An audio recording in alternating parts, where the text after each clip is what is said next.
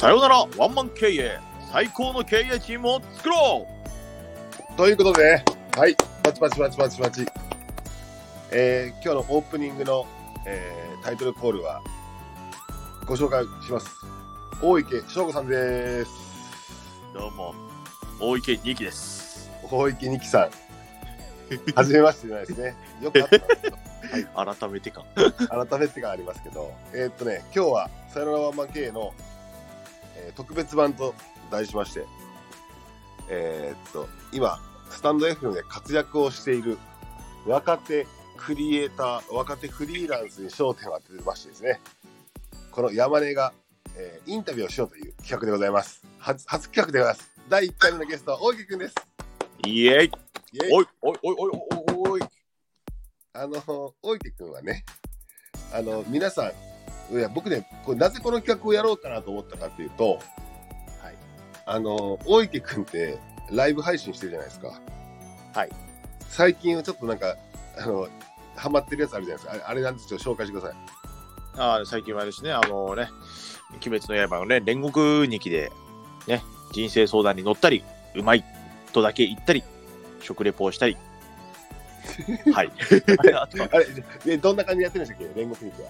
うまいうまいうまいうまいうまいとかってね、ちょっとね、あの、よよくわかんない人もいるかもしれませんが、こんなことをスタンド FM でやったりとか、あとね、もともと、ジョジョ配信してたのよね。もともとジョジョ配信者のその後はドドンガ配信者ですね。えー、と今多分ね、何言ってるか分からない人いるんだけど、ジョジョ配信ってどんな感じでしたっけ？ジョジョ配信はハートにオラオララッシュしたりとか、あの、ずっとジョジョの真似をしているだけという。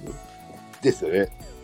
で、で、で、あの、ドドンガ配信はどんな感じでしたっドドンガ配信は、あの、キングダムのネタで、こう、中華最強に入ってきた人を中華最強、司教の存在にするライブですね。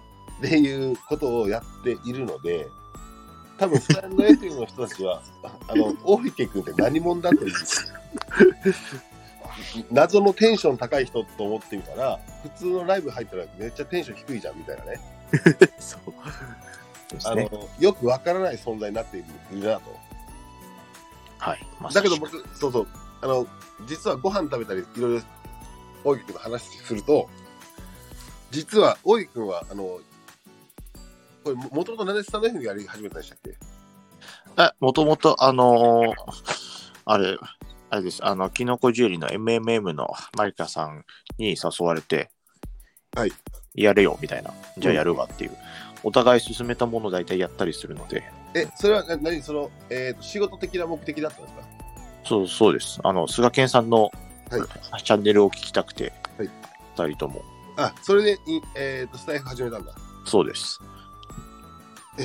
ちょ、ちょっと待って。これ、だから、スタイフはもともと、その、あれですよね、事業をよく知ってもらおうという目的でやったんですか？そしたら。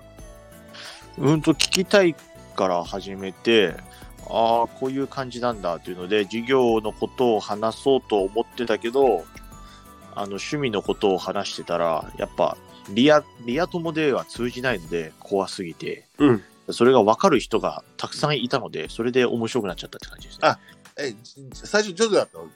そうです。なるほどね。えっと、えっと、ちょっと待って。ちょまず、大池君って、はい。あの、本当にスタンド FM だと、はい。変な人じゃん。はい。実際、仕事何やってんのって、今日はね、そこら辺のね、仕事の話とかっていうのを、ちょっと掘り下げていこうかなと思ってて、はい。で、スタンド FM ってフリーランスの人たち多いじゃない？多いですね。で、これ聞いてる人たちも、まあ、サラリーマンもいればね、はい。フリーランスの人もいたりね、起業家の人もいればね、うんうん。いろんな人が聞いてると思うんだけど、うんうん。あのー大池君のふざけた側面を見てるんだけど、みんな。はい、そうですね。ふざけてる人しかないじゃん。なんであの人ずーっとスタンド FM やってんのって。オラオラオラオラね、夜毎日言ってんだけど、もうアホじゃん。アホっていうか、やばいじゃん。っていう、やばくないんだよ、実は大池君っていうのをね、ちょっと紹介できたらなというふうに思ってますが。はい、お願いします。大池君はもともともとい今何をやってるの？今はですね、あの、フィットネスアパレルブランド IVTT をやっています。IBTD、えっ、と、えっ、と、フィットネスアパレルブランド、フィットネスアパレル、ちょっともう少し詳しく説明してもらっていいですか？あの、スポーツアパレルっていう大きなカテゴリーには入るんですけど、もうちょっとよりあのー筋肉を大きくしたい人、筋トレが趣味の人たちに向けたジャンルのアパレルブランドっていう感じです。わかりにくい。わかりにくい。わかりにくい。あの僕僕も筋トレしてるんですけど、マッチョのためのブランドです。なるほど。マッチョのためのアパレルブランドってことですか？はい。あの僕もこの前購入させていただきまして、ありがとうございます。昨日も、あの、あ昨日じゃない、おとついもジム行ったんですけど、ありがとうございます。なかなかあれですよね、いい素材を使って作ってますね。はい。あ、いつからやってるんですか？うんと、はじ、準備し始めたのは2016年の終わりくらいから。?2016 年。うん。はい。で、2017年の11月に初めてそのボディビルの大会に出展して人前で売ったっていう感じですね。なるほど。はいあれ、大池さんは今何歳なんですか？今32です。っていうことはな、え、何歳の時それ？うーんと、うーんと、2016、20、うーんと、8?8? 8? え、28歳の時に思い立って、えーとアパレルブランドやりたいってなったの？そうですね。アメリカ留、2016年アメリカ留学してて、うん。はい。その時にアパレルなんとなくやりたいなって思い始めて、帰国後準備始めたって感じです。なるほど。え、アメリカで出会いがあったんですか？そしたら。あそうですね。アメリカで、まあうん僕その、筋肉留学、まあ英語も喋りたいけど、そのロサンゼルスのジムに行きたくて行ってたんですけど、ちょっと待って、筋肉留学って俺ね、あの、中山筋肉からしか聞いたことないから、あ中山筋肉と同じ筋肉留学したってことですか？まあ同じようなものですね。はい。あの、ど筋トレしたくて行ったみたいな話、筋半分くらい。筋トレしたくて？筋トレと英語を喋りたくて行った。えな、そもそも、そもそもあれなんだ、筋肉は、その、鍛えてたの？はい。え、ボディビルが趣味なんで。じゃあじゃあその辺からちょっと深掘ると、なぜ、はいえっ、と、筋トレし始めたんですか、それは？うんと、右膝の靭帯を学生の頃に切ってしまって、はいはいはい。これあの、バンドやってる時に、ステージから飛び降りたら折る切っちゃって、うん。で、しばらく放置してたんですけど、うん。なんかずっと膝が不安なんで、うんある時にこう、もう時間が取れたから、リハビリとか時間かかるんで、もう取れたからやっちゃおうと、うん。手術して治したんですね。うん。で、リハビリが筋トレだったんです。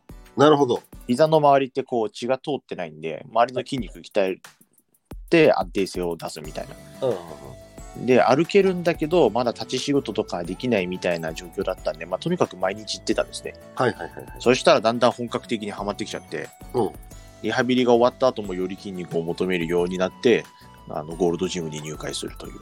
なるほど。え、それって、えっ、と、いつの話？それはでも2010、2013年か4年くらいです。あ、じゃあめっちゃ20代の前半か。前半 ?24 ぐらそうですね、そういう4号あたりだった。4そうですね、4くらいかな。い。なるほど。え、大池くんってさ、普通にはい大学もちゃんと出てたの、いや、大学は中退しました。あ、そうなんですね。はい。なぜ？なぜ？いや、全然単位取ってなくて、もうサークルに入り浸るアホ学生だったので、サークル何やってたの？サークルはあの、軽音楽サークルにいました。なるほど。え、楽器ではできんだ？はい、ギターやってました。ドラムもやってました。え、それで、あの、でももともとさ、でも今に至る、この服を作りたいとか、あメンズのファッションに興味あるっていうわけじゃなかったの、はないですね。なかったんだ。はい。え、どんな学生時代とかだったの？うん、でもそうですね、そのサークルででも根本的なファッション感が作られたのはあります。どういうこと？どういうこと？いや、あの、僕の同じ同級生、まあ僕の代だけ異常におしゃれが集まってて、ほうほうほうほう。もし誰か一人でも一つかし上か一つ下のところにずれてたら、そのおしゃれで覇権を握れる奴らが、あの、集まる黄金世代みたいな感じだったんです。やっぱ黄金世代？おしゃれ黄金世代だったんですよ。ほうほうほうほう。で、まあそこで、まあ今にもそれ繋がるんですけど、うんあの、フランスのスキニージーンズブランド、エイプリル77っていううん。のはいもみんな履い全員履いてたりとか、はい。それってやっぱりその好きなバンドの奴らとかもすごい履いてて、うんうんうんうん。そういうところから細身ファッションで、あとみんなでやっぱり買い物とかも行くし、こういうファッションいいよねとかっていう話もしてたんで、うん。そこら辺でだいぶ醸成された感はありますね、ファッション。あ、なるほど。え、普通の学生だったのじゃあ、そうそういう意味で言うと。今みたいなおかしな人じゃなかったの？いや、だいぶおかしな人だったと思います。はい。え、どうおかしかったの？うんと、その時は好き嫌いが好きってめちゃくちゃ言ってたんで、いや、どういうこれは好き、これは嫌いみたいな仕分けみたいな。ああ、なるほど。仕分け人間だったんですね。はい。仕分け人間かつ、あの、その、うんあれだ。大学にもあまり行かず、うん。でもサークルには入り浸り、まあ、ダメ学生な、これは。あと、機材係みたいなのっていうのをやってたので、機材係っていうのが、その、ライブやるときに、あの、ギターとかだけじゃなくて、アンプとか、ウーハー、ウーファーっていうでかいやつとか、はいはいあ。とミキサーってあのタクとか全部、ああいうのを準備する係だったので、おおなるほど。はいはい。なるほどでまあ、。そういうのにもうるさいみたいな感じの人でした。え、もともと起業したいとかそういうことってあったの？はないです。え、普通に、で人生の目的は何だったのよ？ああ、でも今でも変わらないんですけど、海外に住みたいですかね。なんで海外に住みたいっていう話になったの？これは2012年に初めて一人で、あの、ロンドンに海外旅行行ったんですね。おう。海外旅行自体は家族でとか行ったことはありました。グアムとか。はい。うん。ただ初めて自分一人で行く旅だったんで、うん。でそれもあの、その好きなバンドを見たくて行ったんですよね。え、そうワンマンライブ。好きなバンドって何誰なんですか？ロストプロフェッツっていうバンドで、わかんない。もうもう解散しちゃったんですけど、うーん。え、それを見たくてロンドンに一人で行ったんだ。はい。それで？で、それでまあもうカルチャーショックで、うん。で、まあロンドンだけじゃなくて、その後、グラストンベリーっていう、まあグラストンベリーロックフェスティバルとかで有名なとこなんですけど、うん。ロンドンから、うーん新幹線で2時間とバスを2つ乗り継いでいくみたいな。うん。全然その時は英語もしゃべりも喋れなかったんで、うん。まあでもそれでもね、調べていって、うんで、まあロンドンとあとそのグラストンベリーがすごく素敵な田舎だったんで、うん。そこでもう、カルすごいカルチャーショックだったんですよね。ああ、もう住みたいみたいな。あ、そっから海外に住みたくなったの？はい。そっから、あの、毎年、あの、バイトしてお金貯めて、必ず毎年どっか行くっていう風になってました。あ、なるほどね。そういうことか。で、それが高じて、最終的にいつか住めるようになりたいからっていうので、またお金貯めて、アメリカに留学行ったって感じです。あ、それが筋肉留学ね。はい。なるほど。なるほど。え、大池君ってさ、その、はいもともとじゃあ起業家だとか、どんな、どんな幼少期だとか、その起業家になるぞみたいな感じの、なんか、イケイケ系というか、はい。もともと社長になりたかったです、僕、とかっていうわけでは全くなかったんだ。はい、ないですね。え幼少期は？幼少期はそうですね、本が好きでした。あだってめっちゃ詳しいもんね。歴史とか詳しいじゃない はい。そうですね、なんか家にこう、世界の名作文学シリーズとかあって、やっぱそういうのをなんか、うん、読んでて、まあ、うんその中で歴史が詳しいっていうのは、その中に三国志があって、うん。でそれがまた小学校の図書館にあったから読んだことあるやつだと思って読んだりしてるうちに詳しくなったみたいな流れです。めちゃめちゃ詳しいじゃん。変態的に。はい。あこれお父さんとかお母さんの影響か？まあ本をがなんか、本を読むっていうのは、確かなぜか子供の頃から習慣がありました。えー、なるほど。でも別になんかじゃあ、クラスの中で生きってた方なの？うーん、まあ時々うるさい方ではありました。はいいいつもと一緒、今と一緒じゃん。はい。イケイケグループではないけどうるさいっていう。なるほど。今と一緒だね、ポジション的に。はい。なんか、俺、スタンド FM って、はい。なんか、中学校の延長線上みたいな感じで考えてて、うんうんうんうん。なんかもう、なんか、学生乗りじゃん、すっごい。はい。で、なんか、ちょっとしたグループができてるしさ、今は。うんうんうんで、それで、なんか、あいつがどうだ、こいつがどうだ、みたいな話もあるしさ。はい。で、部活もありますしね。部活、部活もあるしね。そうだね。なんか、学校、学校、学生の延長線上だな、みたいな感じなんだけど、その中で大池君って今と同じポジションなんだじゃあ、スタンド F の。そう言われるとそうかもしれませんね学生、学生。人間って変わらねえんだ変わならないね。俺も、俺もこんな感じだからね、学生の時から。はい。変わらないんだよね。別にそこまで群れないけど、みんなと仲いいみたいな。うんうん。えーなるほどな。え、じゃあその中で普通に学生やってて、はい。でも普通に学生、大学辞めた時には、はい。普通に働くでしょ？いや、その後はバイトしてました。あ、もう海外に、海外に行くぞっていう目的なんだ。そうですね、もう悩んだんですけど、もちろんね、そう、就職しなきゃいけないのかって悩んだんですけど、就職すると旅行行けなくねみたいな感じだったので、なるほど考え。方がそっちだったんで、で、そう、スキーショップでバイトしてたんで、あの、冬が忙しいんですよ。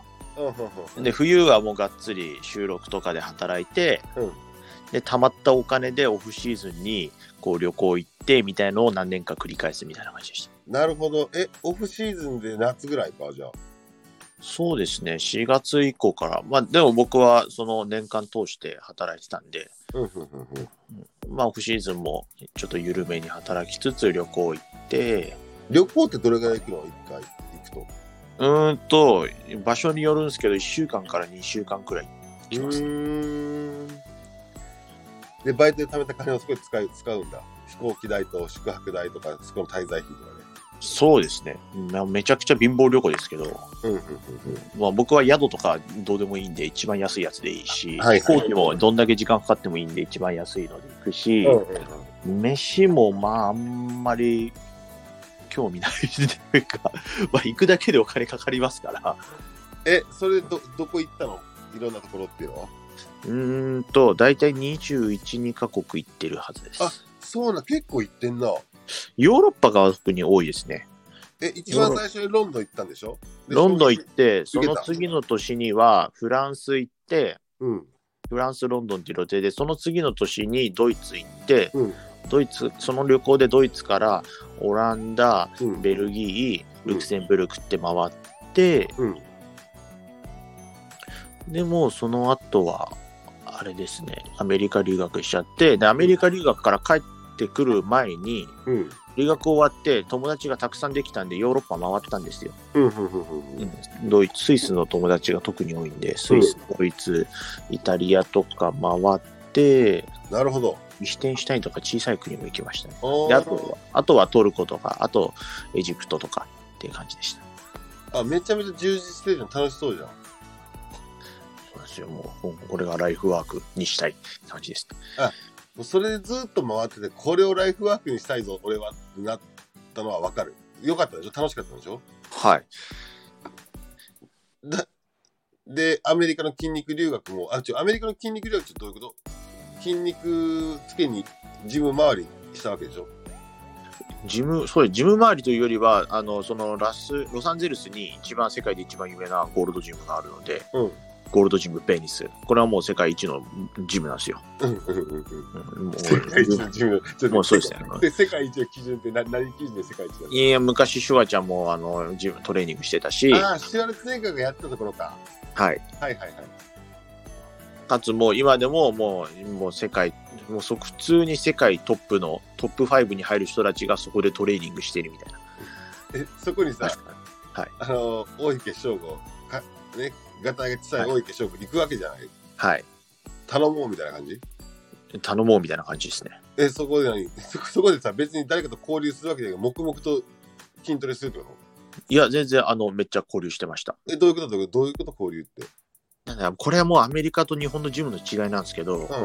アメリカって、あのー 勝手に補助してくれたりするんですよ。重いのやるときとか。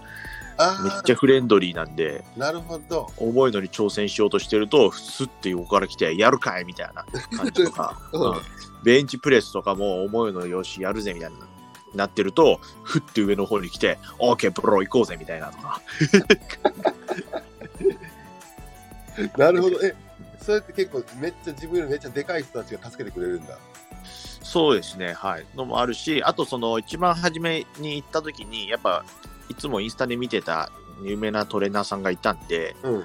あの、もう話しかけて、あの、日本から来て、トレーニングしたいんだけどっていう、そのトレーナーさんがやっぱ、英語喋れないまだ状態だったんですけど、めちゃくちゃよくしてくれたんで、はいはいはいはい。僕はこういうトレーニング趣味でいつもインスタで彼を見てるとか、やっぱ本物見て、あ、何々だとかって言うと、もうじゃあ写真撮りに行こうかって言って、あの、うん、こう彼が日本から来て撮りたいんだってさーって全部仲介してくれたりとか、へえ。で、で、そこそうなん、じゃあそこであ憧れの、その、ボディメイクか、ボディビルダー、わかんないけど、やってボるディビルダーですね。はい。あったんだ。憧れのボディビルダー。はい、ありました、ありましたね。はい。あ憧れのボディビルダーがいるんだね。なるほどね。あ、そうですね。それはもう今のところ人生で一番嬉しかった出来事の一つですね。そどおアメリカはどれぐらい行ってたの？アメリカ半年行ってました。あ、半年間もいたもんだ。はい。え、そこで何？毎日のようにジム通って？そうですね。うん。で、お金はまあ使うだけだよね。そうですね。そうと、半年だとバイトとかもできないし、うんまあ学生ビザだし、うん。えまあ、はい。じゃあ普通に英語も喋れるんだ。日常会話は問題ないって感じですね。なるほど。もうね、で何が楽しかったの？その。うーんと、んやっぱりその語学学校だったんですけど、うんまあ、ヨーロッパの人が多かったのもあるんですけど、まあ、本当に他のサウジアラビアとかあのトルコとかの人もいたんですけど、ほうん、なんだろう僕のこの、まあ、スタイフで出てるようなキャラ、まあ、あの普段の聞こえにくい声とかじゃなくて、まあ、あと英語だとやっぱ性格変わるんですよね。え、どんな感じで喋ってみてよ。え？いやでも声が大きくなりますよやっぱり単純に。声大きくなってあとその陽気になるあのは。そう発音全く気にしてないんで、うん別に綺麗綺麗である必要がないので伝わればいいって感じだから。でみんなだあの話してるのが分かると、正吾が話してるの分かるみたいな。おうじゃあファッションが伝わってくるぞと。はい。で、まあそこでこう、あれで、それ、アパレルブランド始めたうちの一つなんですけど、うん。そのすごい好きな選手がいて、それ彼もアパレルブランドを持ってて、日本で買うと送料高いから、向こう行って買おうと思って、向こう行って買ったんですよ。おおなるほど、なるほど。1万5千円分くらい買ったんです。うん。届かなくて、え、どういうこいや届かないんですよ。買ったのに。いと買ったじゃん。買ったのに届かないの？や、届かないです。日本、日本に届かないの？いや、違うんです。あアメリカの住んでたら家に届かないです。はい。ああ、アメリカで買ったんだけど、アメリカの住所に届かないこと。届かないんです。ほうほうほなんか日本って当たり前じゃないですか。何使おうが必ず届くじゃないですか。う。絶遅れようがなんだろうが。うんうんうんアメリカはそんなことないと。届かないと。はい。もちろん、あの、聞きに行ったんですよ。これ、ステータスでは届いてるってなってんのに、ないんだけどって、うんうん近くのとこ行ったら、うちの管轄じゃないから、あっち行ってくれって言われて、うん。で、別のそこの言われたとこに行ったら、うん、こううちじゃわかんないから、一番でかいとこ行ってくれって、そっから2時間くらいかかるところ言われたりとか、うんふざけんなよって。うんで、結局見つからなかったです。え、それで1万5000円はパーになったってこパーです。と憧れのブランドを買ったの？に。はい。うん、そこでちらっと、ここまで来て、わざわざアメリカまで来たのに、自分の好きなものを買えないんだったら、自分で作った方がいいんじゃねっていうのが一番初めの早期です。はーん。それアメリカで思ったわけ？アメリカで思いました。なるほど。え、でもさ、自分で作ったらいいんじゃねって、ここっから本題なんだけど、はい。なんかこう、今あるじゃん、そのサラリーマンは社畜だとかって言ってさ、自分でやれとかフリーランスだとかって、まあフリーランス今増えてるし、はい。スタンド F のフリーランス多いと思うんだけど、はい。そもそもそのバイト先で大池君のその仕事っていうのはどういう感じでやってた仕事は接客業だったので、のただ僕は接客うまいとか得意っていう方面ではあんまりなくて、うん。うんうんうん。どちらかというと、その社員と他バイトのサポート、間をつなぐとかっていう仕事の方が得意でした。え、なんかもう仕事にのめり込んだとか、なんかそういったことはあんまなかったの？うーん、そういうのはないですね。あまあ、目的がもう海外行くお金を貯めるっていう目的だからもうそこまであれだったんだ。そうですね、立場はありますけど、結構明確に線引きしてるんで、もうここはもう俺のあの、バイトやることじゃないとか、うんな、なるほど。うん時間も別に、ああ、社員さんは残業がお好きでしたらしていただいて、俺は帰りますみたいなとか。なるほど。ちょその辺はもう自分は俺は海外行くために、まあお金を稼ぐためにというか、まあ自分の時間を売ってお金をはもらってる立場なんで、っていうことでもうスパッと線引きしてたんだ。そうですね、まあ、あの都合がいいからいるだけで、別に僕、スキー好きじゃないし、うん。できるし、できるんですけど、行きたくないし、デブ賞なんで、出た。デブ賞なんでめちゃめちゃデブ賞じゃん。あの浅草から出ないじゃん、あなた。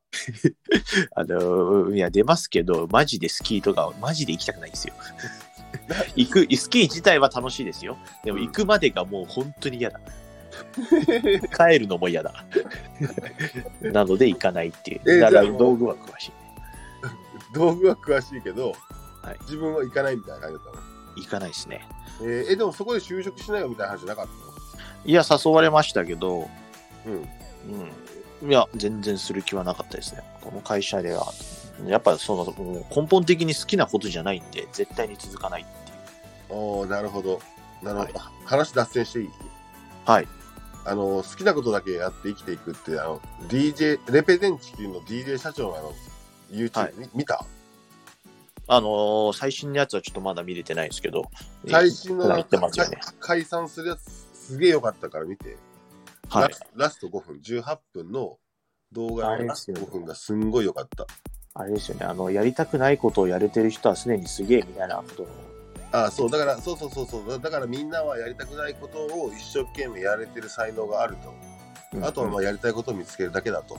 うんうんうん。あとやりたいことをやるためにはややりたくないこともその何十倍も一生懸命ややらなきゃいけない。だでもそれがやりたいことのためになってるんだだったらそれは頑張れるみたいなうん話だったんだけど、それをね、超熱く語って、超、あやっぱカリスマあるなと思った。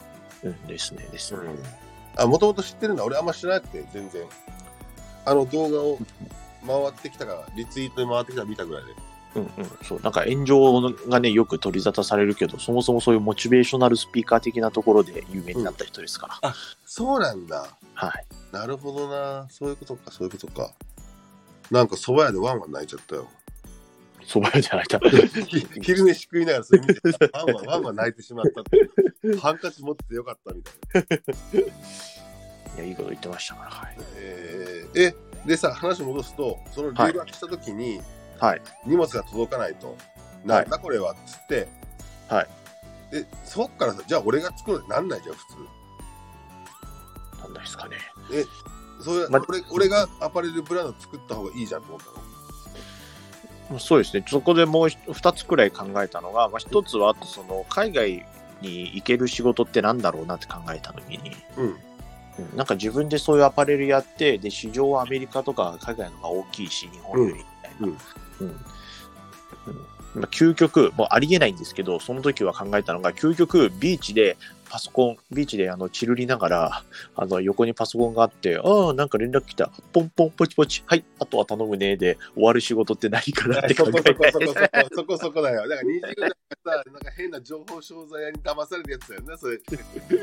まあ、もう始めた今ならわかるんですけど、そんな仕事はないんですけど、で、当時はちょっと、ある、あ、いいな、みたいな、ありえるな、みたいな。まあ、情報商材とかもちろんそういうの嫌いなので、そんなことえーことは考えてなかったんですけど、うんなんか究極アパレルで全てシステムを作ればそうなれるかなと思ったんなるほど、なるほど。まあ、とにかくそう海外にあの行ける仕事っていうふうに考えて、でアパレルフィットネスアパレルっていうジャンルだったら日本は今今ようやく登ってきた感じですけどうん。海外の方が大きいし海外出れるかなって思ったんですね。はいえ、それでいくとさ、よくさ、ウィル・キャン・マストって知ってる？ウィルキャンマストウィウィルっていうのは自分がやりたいことと、医師と、はい、えーキャンは、えーと自分が今できること。できるはい。提供提供できる、まあできることと、はい。マストはしなければいけないこと。はい。って言ったときに、はい。大池君は、その、ウィルは、今でも海外ではい。で生活したいなの。ですねはい。で、できることは、スキスキーバイト、スキーバイトじゃないわ。バイトやっちゃった。できることは、うん、でもそうですね。えいろんな細かいことですよね。でもさ、その、自分でやろうと思っても何も分かってないわけじゃんはい。で、そっから、じゃあ俺はアパレルブランドやるぞっていう話になったの？そう、なんとなく、まあ、帰国したらどうするのかっていうのを考えてて、あ、でもちろん、はい、うん留学生同士でも、まあ、そういう話になるんですよね。なるほど。帰国したら何するのっていう。うん。で、なんとなく考えてたのを、アパレルやろう、ブランドやろうかと思ってるんだよね、みたいに、その、海外の友達とかと話してると、うん。あのー誰一人として否定してこないんですね。なるほどね。日本と違うね、文化としてはね。日本だとね、あのまあ、否定じゃないけど、まあ、そういう人はまあいないけどあの、やっぱ大変なんじゃないとかそういうのがあるわけじゃないですうんか。、アパレル大変だぞとか、在庫持つしさ、とかって、ね、いろいろあるよね。うんはい、もう一人もいなかったんですね、そういうこと言う人が。もうみんなめちゃくちゃいいじゃん。もう絶対できるよ、翔吾なら。もう今すぐやった方がいいよ。やりな、やりなっていう。レッツゴーショーゴっつって、そう。俺応援するよ、みたいそう。な。なるほど。やっぱ誰一人、本当に全員みんなそう言ってくれたので、うんでもう帰国して始めた、始めるかっていう感じだったんです。あ、もう後押しされたんだ。はい。で、始めるかはいいけどさ、始めるかと思ったけどさ、はやり方分かってないでしょ？はい。どうしたのそれ？いや、もう全部一から勉強しました。え、どどうやって勉強したの？あこの辺、この辺からが、ようやくこの辺からちょっとためになる話かな。いや、もう、フリーランスになりたい人のために。うん。いや、もう Google 検索の日々ですよ。アパレル作るのに何が必要なんだろうって、どうやって、まあそもそも用語も何一つ知らなかったんで、うん。パターンとか知らなかったんで、うん。何やらパターンっていうものが必要らしいとか、ね、サイズ展開はグレーディングっていうのかなとか、うん。なるほど。MD なんじゃそりゃみたいな、マーチャンダイズとはみたいな。うんうんうん。で、なんかあの工場に連絡取ってみたりとか、うんあの、今だとね、縫ってとか仕立てるとか、そういうあのサービスがあるので、うんそういうところで聞いてみたりとか、え、軍資金、軍資金はいくらか、いくら持ってたんでしょ軍資金はいやもう、あの、また貯めたバイト代でやってました。貯めて、バイトで、え、だから、アメリカから帰ってまたバイトして貯めて、その軍資金を持って立ち上げるぞってこと？はい。え、その軍資金って何百万とか何十万とかどういう？いやいや、あのですね、い今ならわかるんですけど、もちろん、うん。あの、融資を受けるとか、資金調達をちゃんとするとか、そういうのも何も分かってない状態から始めたので、なるほど。そもそもビジネスを何も分からない状態で始め、今だったらもう絶対やんないです。今だったら絶対やんないんですけど、うん。まずアパレルってどうやって作るのから勉強し始めたっちゃったので、えー、じゃあ一応、じゃあ個人事業主登録してってこそうですね、はい。とで、アパレルどう作るので、えっ、と、まず作んなきゃいけないから、作れるところ探そうってことか。はい。作れるとこ探して、うん。なかなか見つからず、うん。50社くらいには連絡したと思います。えーそしたら？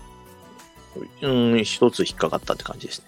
うーん。で、大体、うん。うんそうですね。大体、あの、いや、うちはわかん、作れませんとか、まあ、小ロットだし。そうですね。あの、な何も分かってないから、質問も曖昧になっちゃうから、はいはいはい。いやー、うちわかんねえっすねとか、いや、うちせの最低ロットせんからっすけど大丈夫っすかみたいな。門前払い、連絡も返ってこないぞ。はいはいはい。で、その中で一つ、あの、話聞いてくれる工場があって、うんうんまあ、そういうところにはもう、分かんないことは全部聞いてました。今でも聞いてるんですけど。うーん。アパレル出身者じゃないんで、どういうのが必要なんですかって全部聞いてますね。なるほど。で、それで助けもありながら作れたのはわかる。まあ、作るまでは作れると思うんだよね。はい、そうですね。でも、売らないと商売にならないじゃん。はい。そっからは、どう売る売るかっていう話は、どう、どういう作戦だったのもともと？作って、とりあえず、信じられないクオリティの写真を上げて、サイトを作り、おお、かっこいい。いいよね。概念的にはわかるよ。信じられないクオリティで写真を撮って、サイトを作り、はいはい、いいよいいよ、いいよ。作り、うんでもそれが8月、9月くらい、9月くらいだったと思うんですよね。え、イメージは何なの？もういいもの作ったから、サイト、信じられないクオリティの写真を撮って、サイト作ったら売れるというぐらいにしか考えてなかったの？いや、そこも、その時はまだマーケティングという概念がないんで、マジか。ありえないですよ。ありえないですよ、もう。で、で、いつもそのチェックしてる団体とかが、なんか出店者を募集してたんで、なるほど。出すか、みたいな感じで出して、あれでしょ？そのボディビルの大会の出店に、はい。出てみるかっつって。はい、そうですね。そこがい、初めが意外と売れてしまったので、あ、出店したら？はい。え全然ペースする感じだったの？食っていけそう全然ペイや、全然ペイしました。はい。あ、食っていける感じだったのそれで。お、これで続けたら食っていけるぞって感じ？この値段なら、毎週出したら、かけるこのくらいで、うんおおみたいな。うんちょ、ちょ、ちょっと、キラーンってお金お金が儲か儲かるじゃんってなったの？うん、でも、毎週開かれるわけじゃねえしなっていう。そうなんだよな。毎週筋肉大会開かれたら大変だからね、出場者。そうですよ。アホかと。でも、ああいうのってさ、えっ、と、年に何回とかってこさあ、シーズンがあるので、とうん。だいたい4月、3月、早いと3月、4月くらいからシーズンが始まって、うん。10月、11月で終わるって感じですね。でもそこにはさ、ライバルのそのアパレルブランド出店してるわけでしょ、いろいろと。あ、そうですね。出たりしてますね、最近は結構。えそこでさ、もう作ってさ、ななんで売れたのよ、そこは？いや、その時は本当に、あの、新しく来た、初めて見たっていうので、買ってくれる感じだった人が多かったですかね。ほうえ、それ、それ何本売り上げたの？それで。その時は、あの、6万売れましたね。でも6万じゃ食食っていけないんだよね。あ、でも6万って多い。3万、出店料が3万だったんで、倍額取れたかなっていう。でも、値段、値付けも間違ってたんで、うんうん、今の値付けじゃないんですよ。うんあすげえ値段にしてた。すげえ安かったの？原価とか、原価このくらいかかってるって分かってるのに、この値段が一番手に取りやすいよね、みたいな。もう本当にね、もう、マジでいや、すごいよね。いや、今の配信はさ、みんな勇気を与えるよね。あの、そんな男でも会社を立ち上げて、えーアパレルブランドやって、やっていけ、いけ、いけるのかわからない。やっていて、そしてまだ死んでいないっていうね。だってあの時の、その時の倍価、あの、原価率75%くらいになっちゃってる。意味が分かんなくないですか？今から考えると。もう何もできないじゃん。そうそう。な、何を言って？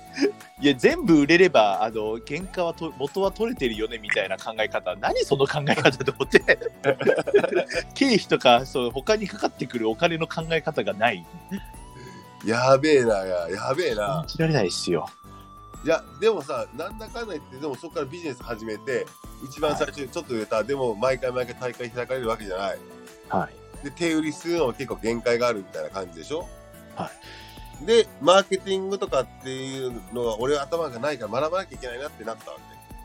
そうですね。2000、それが2017年の11月初めて出して、で、2018年に4月くらいから、もうその団体から出しませんかみたいに言ってもらえたんですね。うんうんうん。あ僕も聞いたんですけど、そう。うんうんで、それで、あの毎月どっかしら、大阪とか名古屋も行ったんですけど、そう出しに行くようになって、おうなるほど。うんうんで、やっぱそこら辺の、その、売れる平均額とか、まあ、他の団体とかも行ったんですけど、平均額とか見て、うん。うん、これはあかんなと。ここれだと、あの、出張費も出えへんとと。そう。うん確かにそこであの徐々に、まあ、メインがインスタだったんで、インスタのフォロワーがちょっとずつ増えていったりとかしたんですけど、うんうんうんうんちょっとこれは限界があるなと。なるほど。成り立ってねえぞと。うん。成り立ってないよねと。うんな全然成り立ってない。冷静に考えると。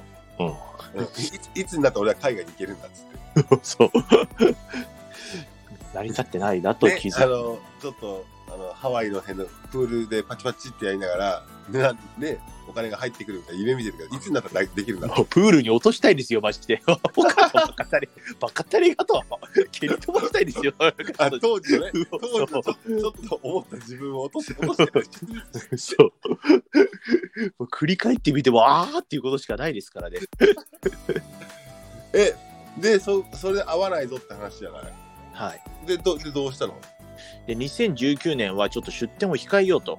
このままじゃ、その、本当あの、なんか出店費だけ持ってかれる感じになるぞと。うんうんうん決して安くない値段だし、うん。うんうんうんなんか、あと、やっぱ単発の1日になっちゃうし、うん。ポップアップショップみたいに何日間か出してみたいな感じだったら、まだその継続性というか、あるじゃないですか、海遊学が。うんそういうのがないので、ちょっと一回やめようと。でもやめちゃったら、やめちゃったら売れないんじゃない？インスタの方をフォロワー増やした方がいいんじゃねってなって、ななるほど。インスタの方でいろいろやるようになりました。はいそういうのは誰かに教わったの？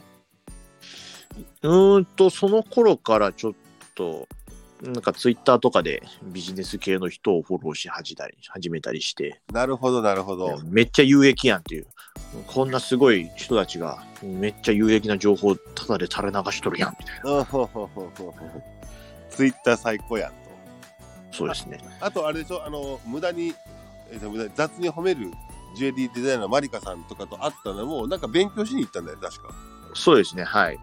台東区の廃校を活用してアトリエにしてるデザイナーズビレッジっていうのがあるんですけど、そこがあの企業塾というのをやってて、で、そこで、えーっと、学んだんだね。その時に一緒に学んだのがマリカさんでしょ？そうです。で、おう頑張ろうぜ、みたいな。そうですね。そこで、あのーあ、しあのーなんだろう、ブランド作りとは、マーケティングとはみたいなのの基本を教わり、はいはいはいはい。まあ、俺は何をやってたんだという。感じで、はい。勉強し直して、うん。あの、もっと本腰入れ始めたっていう感じです。なるほどね。でもそういう意味で言ったらさ、えーそっからううまく回回り始めたの？いや、でもやっぱそこからも半年くらいかかりました。もうちょっと売り上げが出るのに。あそのウェウェブ上で売れるっていう状態作るわかるはい。え、今は全然でも満足してないの？そこには。いや、あかんですね。はい。あかあかんで。あかんですね。もうちょっと売れてくれないと、みたいな。で、なった時に今ってすがすげえジレンマじゃないの？ジレンマですね。はい。例えば同級生ぐらいの人たちでもいろんな、まあ、まあ普通にサラリーマンはサラリーマン、うんうんうんうんうん。ちゃんと、まあちゃんとやってるかどうかわかんないけど、まあはい普通に毎月毎月、あの、定額、定額のお金が入ってくるじゃない、はい。ですね。で、まあ普通にフリーランスやってるとか会社やってるような人たち見たらなんかこう、ツイッターとかで活躍してそうな感じも見るじゃない？なんか儲かってそうだなとかって思うじゃない、はい。そういう時って、なんか自分のマインドをどうやって置いてんの？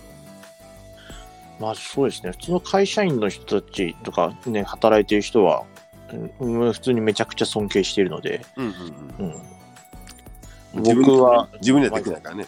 そう、自分にはできないうんうんとやっている。向こうは向こうで、あの、お前みたいな生き方、なんか憧れるなとは言ってくれたりはしますけど、うんうんうんうんうん僕もできない生き方だなとは思うので、うんうんうんわかんない。そう言いながらどっかで就職してるかもしれないけど。あれ、大木だと思うので大木君の中でさ、お金ってどうやって捉えてるの？お金ですか？そうですね。あの、不幸になることを減らすツールみたいな感じですね。あ、大木君育ちがいいからな。なるほど。なんか、あれだよね、その、そうそう、なんか、お金に対してめちゃめちゃ執着してるわけでもないんだよね。お金儲けしたいわけでもないんでしょ、別に。んでも、お金があった方が確実に避けられる不幸は多いじゃないですか。うん、確かに確かに。はい。でもそ、そこまでめっちゃ欲張ってるわけじゃないないんでしょ？確かにその上、上的なあのところにもちょっとコンプレックスがあって、うん。やっぱりそういう強烈な起業家みたいな人とかって、うんすごく飢えてるじゃないですか。飢えた時があるとか、うん物理的に飢えた時もあるし、あの、精神的にみたいな。はいはい。うんで、ハングリー精神があるみたいなや。うん。うん。僕はその、まあ趣味でボディービルをやってるけど、例えば学生の時にスポーツをやるみたいなタイプじゃなかったし、うん文化的な方だったし、うんで、こうね、まあ育ちが良いと言われてしまうような感じなので、ここ、俺にはハングリー精神が足りないんじゃないか、なんかハングリー精神持たなきゃいけないんじゃないかみたいな、なるほど。ハングリー精神コンプレックスみたいなものがあります。ングリー精神コンプレックス面白いね。確かに確かに。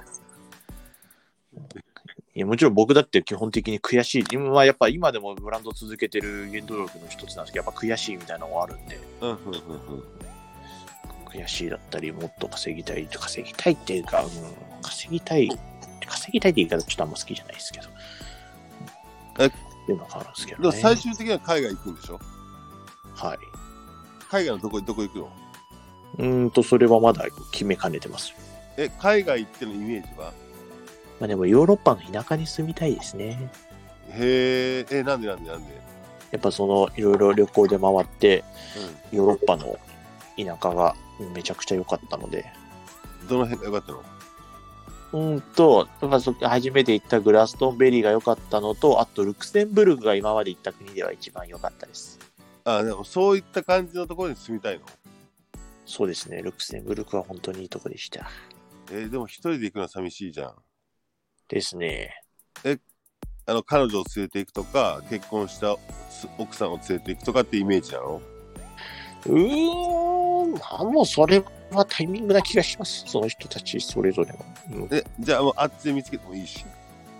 そうですね、今はあんまりちょっとそういうのを考えられないですかねし、ブランドの方もっと考えなきゃっていう。あでも、お父さん、でもその海外志向はどっから来てる？お父さんも海外志向なんだっけ？うーん、いやー、え、でもなんかお父さん海外の大学なんでしょ？うん、親父も途中で辞めてますからね、卒業はやっぱしてないと。ああ、それは遺伝なんだね。うん、そう、あと母親も割とリベラルな感じなので、うん。母親の方が影響は強いですかね。あ、そうなんだ。はい。え、ここの後ちょっとふざけた配信しか、あ、じゃあで、そっからなんでスタイフにふざけた配信になるのよ。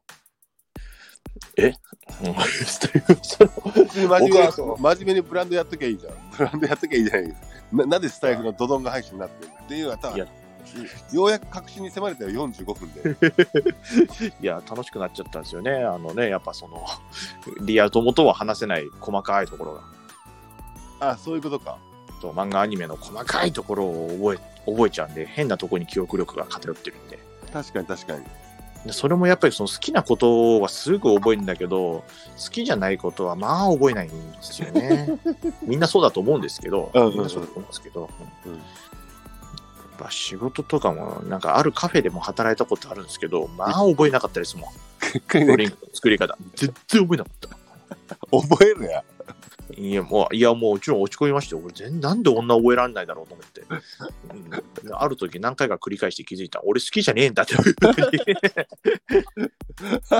いや、確かに大池君ってさ、もう変態的なその知識持ってるところとさ、え、そんなことも知らないのっていうようなことがやっぱああったりするんでしょ？そうですね。でもなんか全体的、全体的なすっごい、あの、気も使え使えるしさ、はい。なんかいいやつじゃん。ありがとうございます。でもさ、絶対スタンド FM 聞いてる人は、大池君って絶対やばいやつだとしか思ってないよね。いや、光栄ですね。普通よりはいいかなって。えー、そうなんだ。え、これフリーランスとかにじゃあな、もうなるぞとか、独立するぞと思ったわけじゃなかったんだね。そうですね。そういうことは、あんまり思ったことはなかったですね。企業みたいな、なんか今言われたり、今だね、立場的に言われたりするけど、企業なんかに、企業とかっていうつもりもあんまりないですね。そうなんだ。じゃあそこに対してなんかこう、じゃあじゃあ社員がだ嫌嫌だとか社畜だとかっていうこともないんだ。もうないですね。あれか、やっぱただただなんか自分の好きなことを追求し、追求してやりたいって感じか。そうですね。あと、やっぱりちょっとその、まあ、いろいろマーケティングとか、そういう仕事を勉強させてもらって、うん。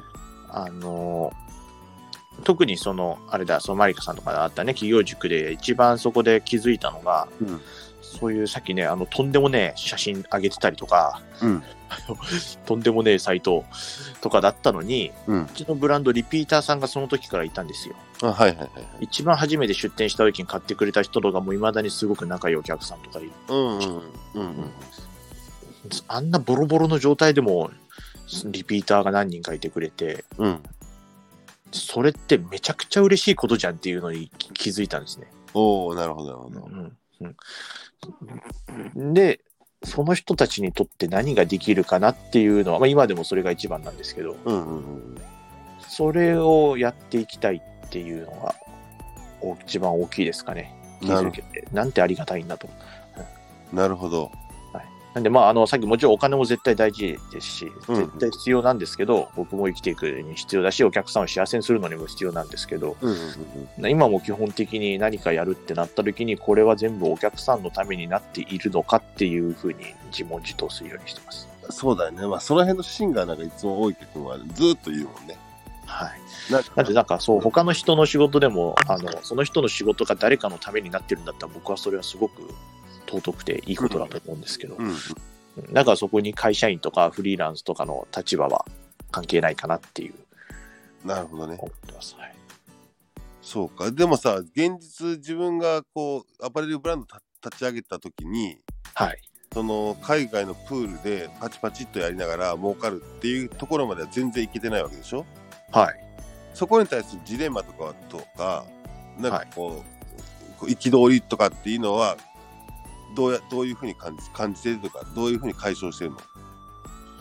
うん、まあ、いつか行きたいっていうのはありますけど、まずそもそも日本で何とかしないとっていうのもありますし、うん。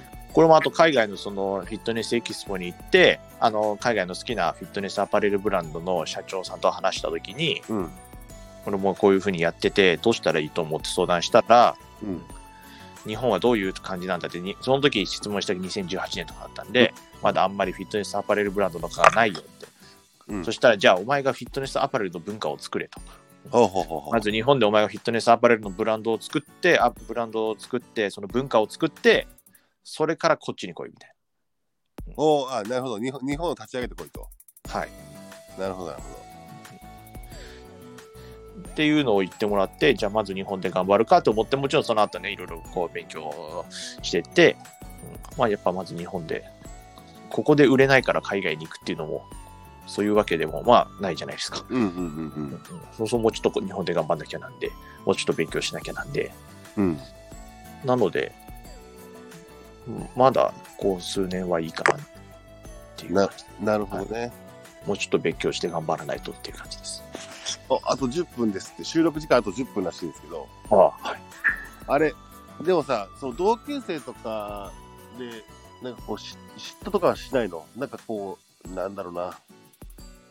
えーえっと、まあ、普通にスタイフでも頑張ってて、成成功っぽく、すみません、何も成功っていうかだけど、してる、はい見見たとき、焦りとかはないの？